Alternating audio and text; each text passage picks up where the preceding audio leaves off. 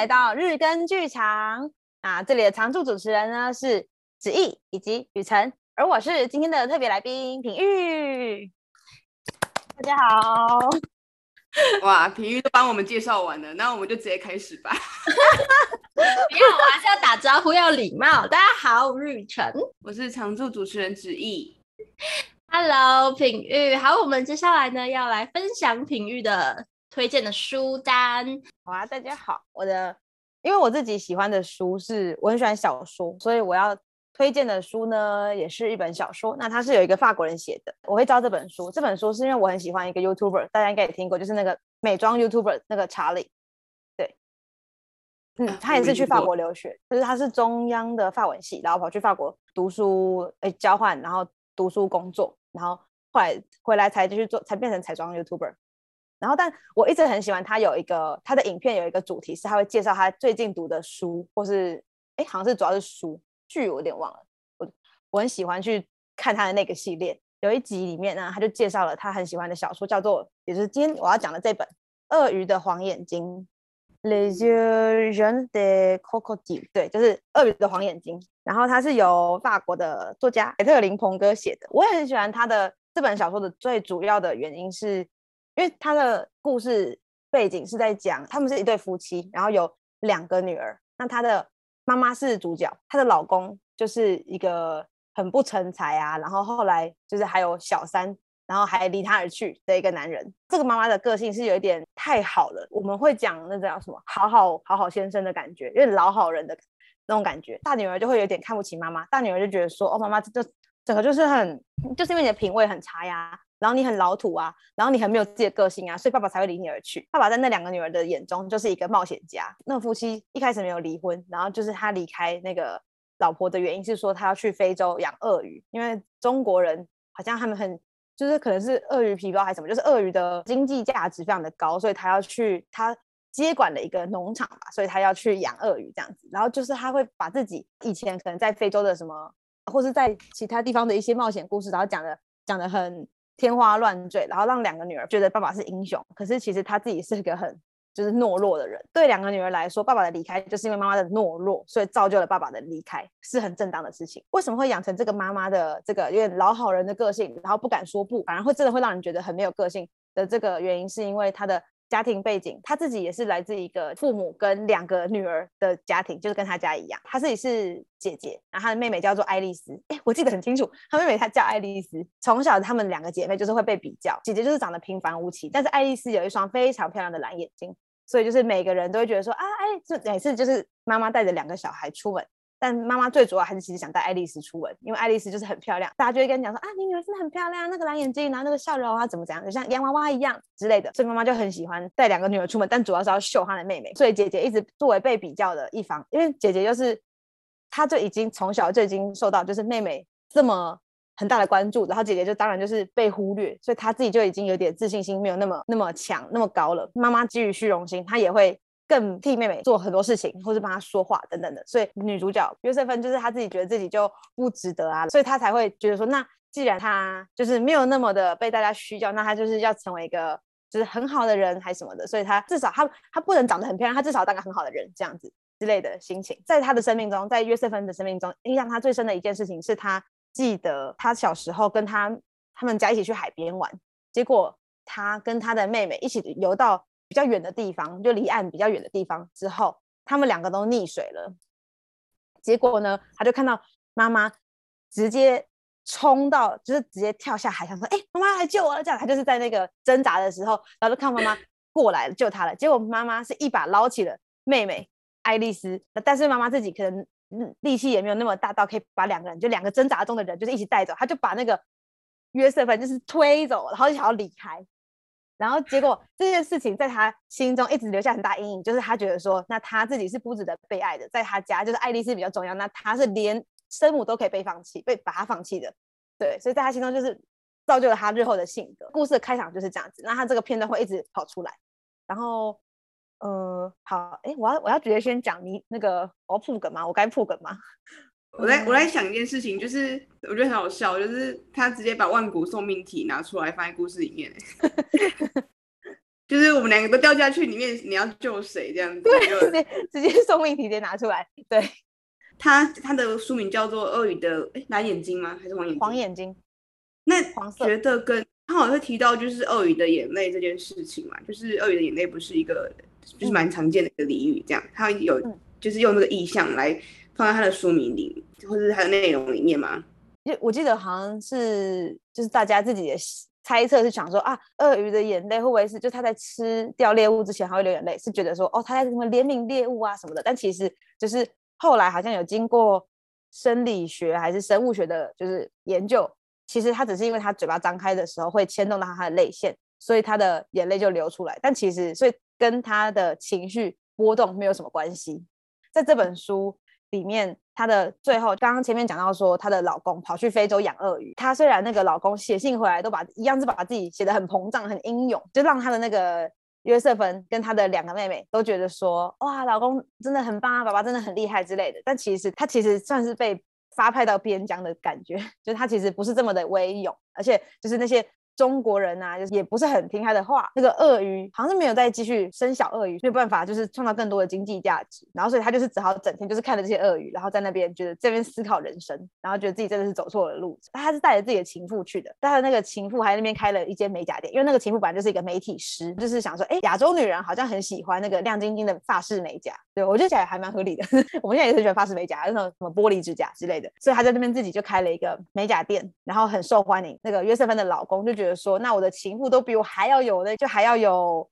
有经济头脑，跟还要有事业，他就觉得自己很无助。所以其实就这个地方，他才就观众也会知道说，所以其实他那个约瑟芬的老公，其实我觉得真正没种的是约瑟芬的老公，而不是约瑟芬。我记得在这本，因为他有分上下，也就分两集，但是两集的内容没有到非常的相关。其实我觉得啦，然后在这本《鳄鱼的黄眼睛》的。结局就是她的老公开了门，掉进了鳄鱼池里面，被鳄鱼吃掉了。然后好像有讲鳄鱼的眼泪这件事情，就是书名会是鳄鱼的黄眼睛，所以她在里面有讲到说，她的老公一直觉得那个鳄鱼的眼睛很可怕，在黑夜中那个眼睛就是闪闪发亮，就像猫咪的眼睛那样子，就一直在监视她。对，她老公原本认为自己是监视这些畜生的人，但后来觉得他自己才是最被监视的那个猎物。对我来说，他可能有在隐喻生活，就是他原本觉得自己是。他自己觉得他自自我膨胀，觉得自己很厉害，然后自己是船长啊，是冒险者，可能对他的老婆就约瑟芬不太好啊，然后还最后跑出去找了一个小三，结果自己发现他的小三比他还要有事业成就，他自己才是个那个任凭宰割的人。这本书我觉得他很棒的是，虽然他是翻译文学，但是他的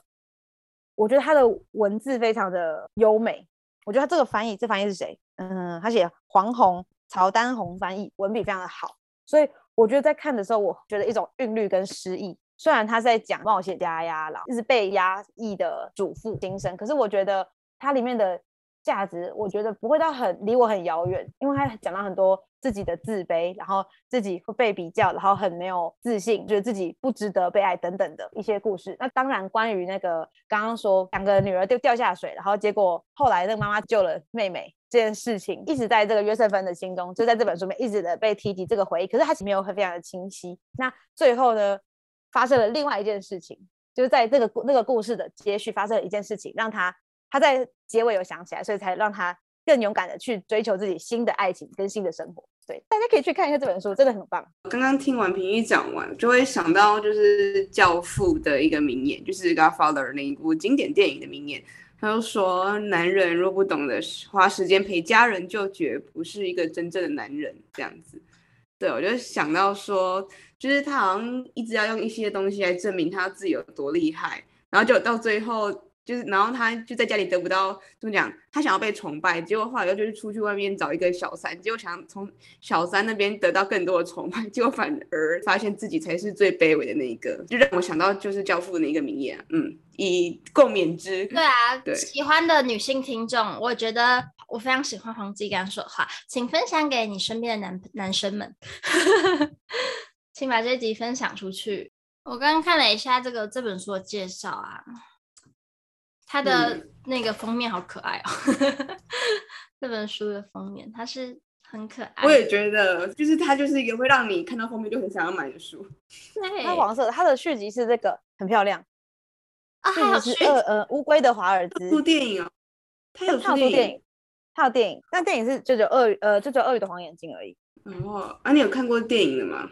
我好像没有看过，因为我本来想说，之前因为我在教书的时候，我有想要把它介绍给大家，然后我就去查了他的电影。可因为我教了两个班，就等于就是我要跟他们一起看的话，我要看两次，所以我就没有看，我就还没有看电影。但后来最后也没有用到这个这个这本书的资料没有用到，所以我也没看过。你刚刚讲到他的翻译翻得很诗意，可以稍微念一小段其中的内容，让我们感受他的对他的写法到底是什么样的感觉吗？可以在前情提要一下，这个这个约瑟芬就是这个女主角，她的妹妹就是她过得荣华富贵的生活，她的老公好像是一个律师吧，但是那个律师就是觉得自己的的老婆爱丽丝很自私，爱丽丝除了爱自己以外，她对其他人不抱有任何的感情，所以她老公就跟爱丽丝渐行渐远，就是爱丽丝的老公跟爱丽丝渐行渐远，爱丽丝就是很闲，然后到处去串门子，然后她就会去找约瑟芬，那约瑟芬的那个职业是一个历史学家。然后他自己在这本的时序中，他是在写一本创作一本历史小说。他自己好像是就研究中世纪的学者，就是连这个他后来以什么谋生，都会在餐桌上被他的妈妈拿来跟妹妹比较。他就会说什么啊，你看妹妹就是嫁了一个好老公，她老公还是什么律师，就是这种很高级的。社会地位的人，然后所以他才可以过得这么爽。可是你看约瑟芬，你自己吃力不讨好，去选择了一个历史学者的这个职业，像他是自己很喜欢历史，他就一直努力读书，读书，读书，读书，然后读到了，就是终于成为了学者。他想说这样子就会很光鲜亮丽，并没有就被他的那个妈妈一直在讲这件事情。然后她的老公又是一个，就在他们看起来就是很不成才的人。约瑟芬虽然就是在家里一直被比较，可是他其实有一个很善良的心，反而是。爱丽丝的老公对约瑟芬抱有很好的好感，你看有够乱的，超乱，乱到不行。对对，但是后来约瑟芬自己又交了一个男友，所以就真的，因为约瑟芬自己知道说，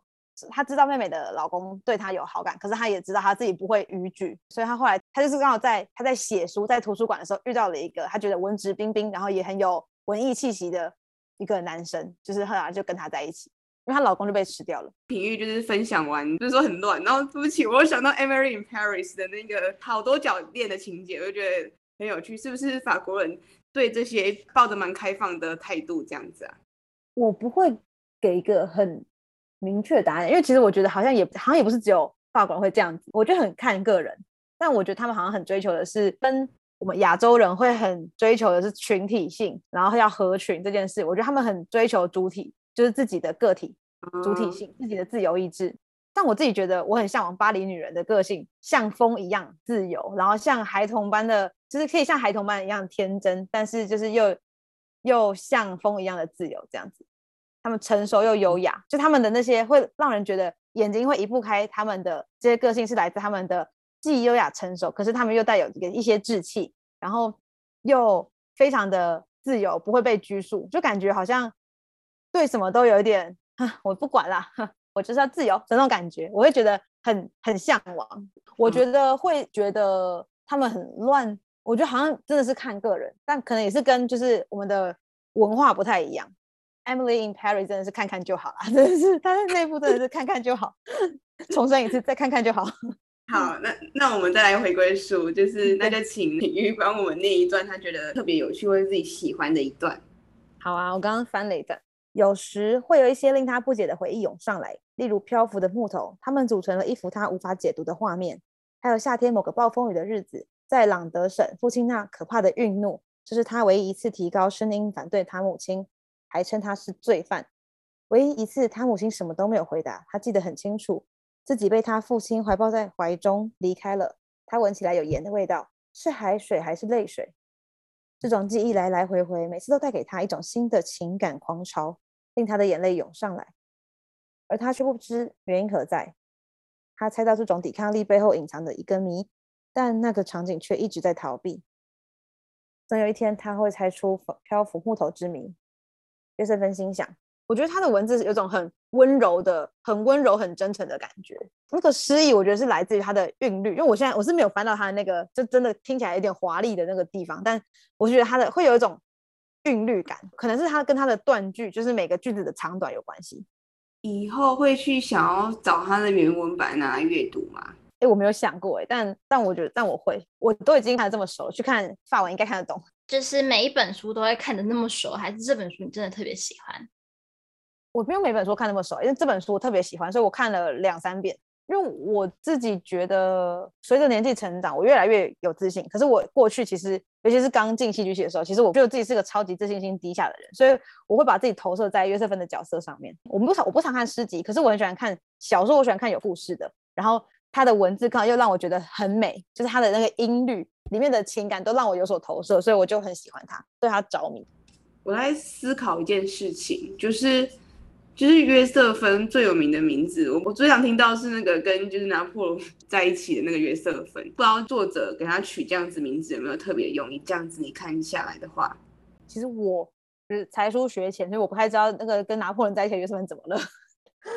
可以帮我讲一下吗？我不知道。她自己的丈夫就是被被判过罪，处以死刑，她也受到拘禁这样子，然后后来就是她有在认识。拿破仑，他一开始就是看不起比自己小六岁的矮个子，就是拿破仑这个人。然后后来就是拿破仑跟他产生热烈的追求之后，就跟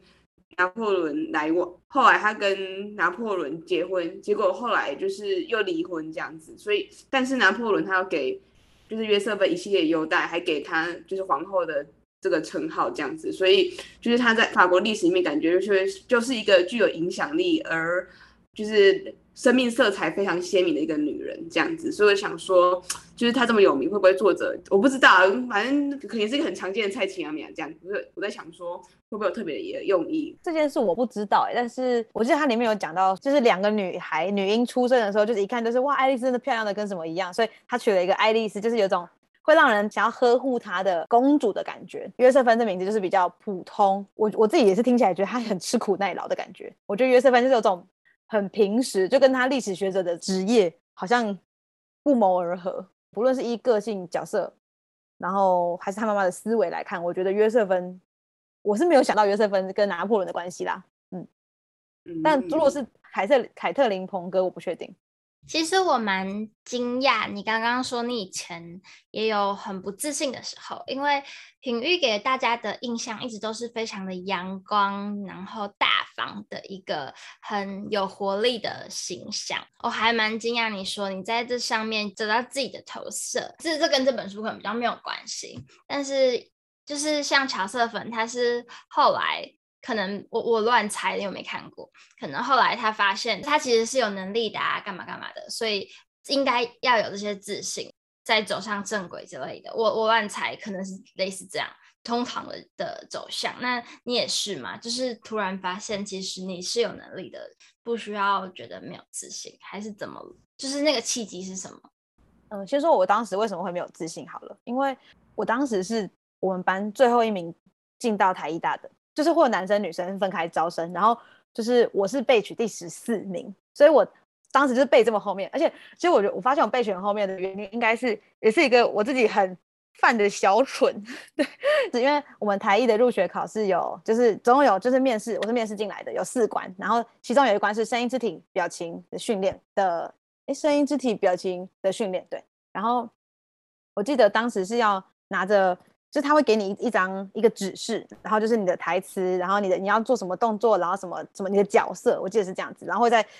会在紧接在面试之前，所以就是你直接呈现完之后，然后到教授跟你跟你说，就开始跟你问问题，跟你聊天这样子。然后我当时因为太紧张，因为我是全就是台艺第一位面试的人，因为我的学号超超级前面，我学号是一一一一零一。超级超级前面一号，然后我的面试顺序也是最前面，所以我这次真的非常紧张，然后就跑完了前面的那个才艺表演跟那个即兴，完了之后到了就是这个关卡之后，我就看到题目之后我就想说，哎，这个练习我有练习过哟，这样子，然后我就但很紧张，就我就在直接在原地就是。情感我自己觉得啦，情感丰富的把它讲完了，所以我没有做任何它上面要我做的动作指令，是我就是像在朗读一样，直接站在那边，我没有，我当时没有余力去注意老师到底有什么反应啦。但反正后来他就是跟我面试，然后问一些就是啊，那你知道我们系上有什么样的资源吗？什么样的课程啊？那你呃除了表演以外，你想你喜欢什么东西呀？那你想要学什么课啊？等等的，就是开始跟我聊课表上或是我自己的就是在大学生涯什么规划的心情的事情。结束的时候，我也完全没有想到这件事情，是一直到就是我。回去跟我妈很兴奋说：“哎、跟你说，跟你说，我们刚才面试了什么什么东西之后，我才突然想到，完蛋了，我好像因为这个，我就念出，我就说刚才那个声音、肢体、表情的那个考试，等下声音、肢体、肢体等等肢体，我好像没有做到这件事情。最后的那个录取那些成绩出来的时候，我的那个声音、肢体相对于其他的低很多，但我的面试很高，但我的学科就是不算很低，就变成了一个备取十是一个很尴尬。但我的我的前几届我都只有看到可能背到五跟六，或是就是个位数，哎，十四根本是个超级难的机会。所以后来我就是把就是已经有正取的学校，我放在第二志愿，然后把它放在第一志愿，想说我已经做好做足了，就是我一定会去第二志愿中原建筑的那个心理准备，然后就就上了台艺大。所以我当时就心情其实没有整理得很好。然后加上后来我又知道我是我们班最后一名进来的，虽然现在觉得这个一点影响都没有，但是当时来看，对啊，就是 means a lot。超，所以我就进来，就是觉得哇，身边的人感觉都很会表达自己，然后很发光，我就会觉得我不知道我到底有什么能力可以去跟大家匹敌，尤其是因为我们大一的时候有一个认亲大会，然后认亲大会就是大家都要表演。然后我当时想说，他、啊、表演他才艺好好可怕。然后我就想了，我之前好康辅社的那个手语，我就拿来表演。我们的制度就是那个很像五灯奖，就是你亮灯，你亮到五颗灯，你就是哎五颗灯都亮都暗掉都就是再见这样子。然后我当时就是我按到了三颗灯吧，就是我表演的时候，我就我就是看了其他人表演，我觉得我自己真的是一无是处。然后我的那个就有些人就真的是五颗灯，就是表演完之后五颗灯都还在，然后真的超级厉害，就会被大家全场就是哇这样欢呼。然后我当时就是好像剩下两颗还是三颗，就是有被按到灯，我就觉得超级紧张。然后因为每一届的设计不一样，那我们那届就是你亮了灯，按到什么三颗灯的时候，就会开始有旁边的怪物嘛，会干扰你的演出，应该说是互动啦。当时是打一个手语，然后打那个张惠妹的《血腥爱情故事》。后来有学，不知道是学长姐还是同学，就是跟我讲说，就是学长姐会想要把那个怪兽叫出来，原因是因为他跟你的歌超合的啦。我就我也不确定，但我当时觉得说，我这个是一个招的啦，我就觉得哇，大家都好厉害，我真是一无是处，所以就是又让我再更没有自信一点。结果后来我们就是参加了我们学校有个舞剧比赛，舞蹈戏剧的比赛。然后在这期间，就是学长姐跟我们越来越熟，然后当时他们刚好大二的课程刚刚好有导演课的呈现，他们就会来我们班上学弟妹班上找演员来帮忙呈现。然后就看到身边的同学们一个一个被找去接了什么导医呀、然后接了什么其他的呈现啊等等的，然后做了什么排演课的助理呀、等。当时就是对我来说就是哇，你拿到人生第一个 offer 哇的想法。我想说完蛋了，我完全没有人找我，所以很紧张。在那个舞剧的排练的过程中。我也觉得大家真的都会变得很厌世，因为真的很累。可能你早十或是早八有课，一路奋斗到下课五点，然后六点马上再练舞练到十点，然后可能或是会再继续熬夜继续练下去这样子。就至少我们班当时的气氛是，我觉得大家都还蛮还蛮疲惫的。然后就有一些人就开始质疑为什么要做这件事情，或是这个这样子的训练方式到底合不合理。然后舞蹈组的同学更累，因为他们我可能晚上我们十点练完之后，他们还要继续熬夜去继续编舞。但我比较少听到舞蹈组的。可能我跟舞蹈的同学也不熟，因为他们就是自己继续加时长练习这样子，所以我也不是很熟。然后当时因为我也没有住宿舍，就就跟班上同学有点小距离。我也不确定我自己，因为我就在自我反省，会不会是因为我看起来太太太负面，或是太疲惫，所以学长姐就是不想理我，然后觉得你这是个什么死臭屁小大一之类的。我就思考，就是我就一直在不断的自我质疑这样子。但我也记得我当时应该是没有太。看着太负面，我就是每次我就印象超级深刻，就是我们要跳，我们我们最后一天的练习结束之前都会有一个验收时间，然后学长也都在下面说笑，给我笑，这样子就一直叫我们要笑，笑起来，牙齿露出来 什么的，就大家就大家都是累到快疯掉，然 后然后就是会很疲惫，那边一直在笑。我印象中我当时真的是真的是心里在哭，但是在脸上在笑，真的很累。你知道我们这一届，因为是我们这一届带你们这那一届。嗯已经是采取一个非常柔和的政策，因为我们那一届太痛苦了，然后我们就决定不能这样对待学弟妹。嗯、结果你们还是这样觉得？对，真的就是我有听说，我我之前好像也是在就是五剧后吧，就是因为五剧后就开始跟你们变得变很好，然后就听说就是你们当时真的是百事带的超级可怕，他们回来你们还是会很害怕的那种。我想说到底多大的阴影？因为我是到我们是到后期初赛到决赛之间，我才突然觉得你们人很好，就是。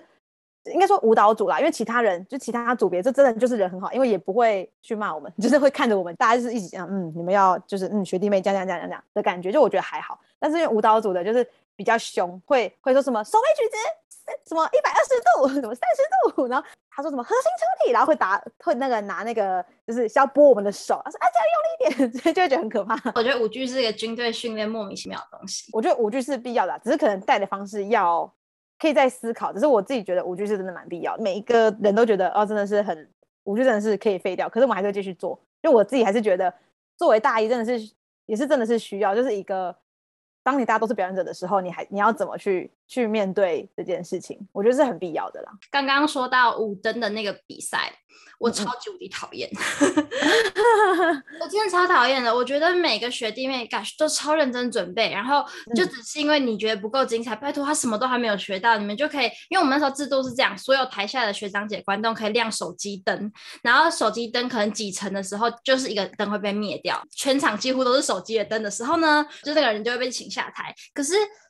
好，就算这个表演者真的很糟糕，需要被请下台，他中间可能会因为我们每次每一届桥段的不一样，你们那届可能是有怪兽去乱，然后每一届可能是就是其他的角色去乱，就会也是影响他原本细心准备的演出。但是呢，的确是有时候会加上那些东西比较好看的，因为有一些学弟妹 就是不知道。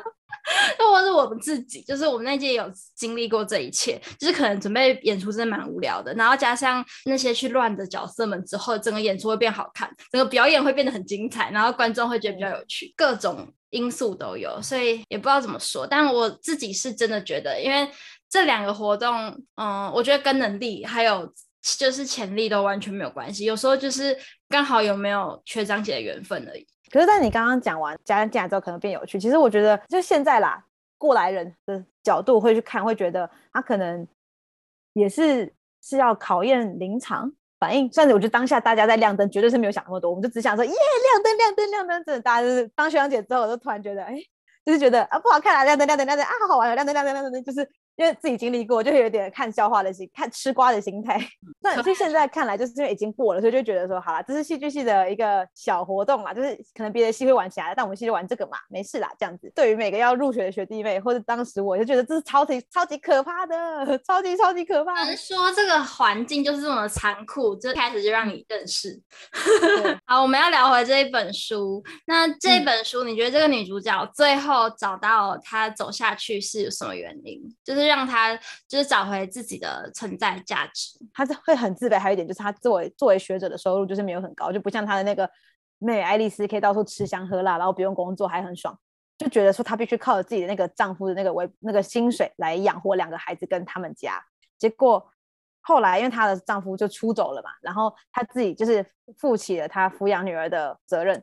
她原本好像没有在写书，她就只有当学者而已。所以他的薪水就比较少，可是他后来就是在发现他写书给他的编辑看之后。他编辑就给他了一一笔稿费，所以他发现说他自己他喜欢的东西被世界认可了，然后他的能力也变强了，可以养活自己的女儿。发现他自己不是一定需要依靠男人来过活，所以他自己活得更自由了。同时就结识了新的男友。他有慢慢的在这个过程中，就随着他的那个小时候那个印象复苏，让他自己知道说他是有能力的，他是有资格过得很自由的，他是值得被爱的。在这些过程中，慢慢的找到自己的力量。他最后感觉就是也是跟过去的自己和解这样子。然后对未来有新的体悟，还有营造的真的氛围，应该可以鼓舞很多，就是曾经迷惘，然后现在越来越能接受自己的人，所以。觉得很感谢品玉跟大家介绍这一本书，也期待你未来如果读到这一个的法文版有什么新的感受，也可以跟我们分享。好啊，我想再分享一件事情，就是我觉得这本书里面有一个很精彩的地方，因为他的两个女儿，大女儿是很看不起自己的妈妈，就是很看不起约瑟芬，然后小女儿就是还是在很妈很黏妈妈的年纪，然后很黏妈妈跟爸爸的年纪，然后就想说，哎，为什么爸爸不见了？这样子，大女儿就是知道状况，她就跟妈妈说，都是你的无能，所以爸爸才离开了。这样子，然后爸爸去做做他的冒险家的梦了，都是你这么无能，我才为什么我要跟你在一起？对，他女儿就超级命，超级凶。他女儿自己很崇尚时尚的，就是他想去巴黎读时装，然后因为他就觉得他妈妈就是总是穿着很老土啊，因为他妈妈就是前面听下来，他妈妈的注重就不是注重在外表上，他就是可能就是因为就是因为要什么打理家务，所以就是当然不可能活得很光鲜亮丽，所以他就一直想要跟阿姨出去，因为他也觉得阿姨比较有钱啊，比较漂亮啊，然后很有能力啊等等的。然后我很喜欢在后面，就是约瑟芬终于就是他在他女儿每一次每一次的轻蔑的侮辱的过程中，他一次一次觉得很很对不起、啊，很痛苦啊，他也只会道歉。然后到后面，他终于第一次的反驳他女儿，就是骂他女儿说：“你以为是谁在照顾你们？只是讲你们的钱，你的爸爸其实是怎样怎样怎样。”就他才终于跟他女儿爆发，然后他女儿也是吓到，好像反应就是说：“哦，那至少你说出来了，就是你终于说出来了，这样子。”就是我觉得。我我先不管他女儿的反应，但我很很欣赏约瑟芬最后终于，因为其实，在看的，因为我会把他跟我自己连接起来。那我自己可能我的个性就是我也不是这么的唯唯诺诺，所以我会觉得我就很替替约瑟芬焦急。你怎么可以这样子？你怎么可以这样在无动于衷？就是我就是旁边那个姐妹们都会觉得啊受不了，你怎么还可以就继续这样子呢？这样，然后最后终于看到他为了自己发言，为了自己挺身而出，真的感到非常的欣慰。就是我看到一段，我觉得还蛮我蛮喜欢，就是我说他的韵律感。好啊，他这边是写说他被丢在后面，孤零零的，他的母亲没有回头。他看到他好几次试图越过浪头，好几次他被直了回来，然而他又重新发起进攻，胳膊底下拖着失去意识的爱丽丝。他看到他们跨越了浪头，他瞥见他父亲在海滩上喊叫，他为他的父亲感到难过，于是学起了他母亲。他母亲的侧泳，前面的手臂深寻着海河岸，头埋在水里，他开始朝变得越来越大的浪头发起了进攻。他喝下水，再吐出它。海浪中的沙子擦伤了他的眼睛。不要哭，他反复告诉自己，不要哭。如果哭的话，我就会失去力气。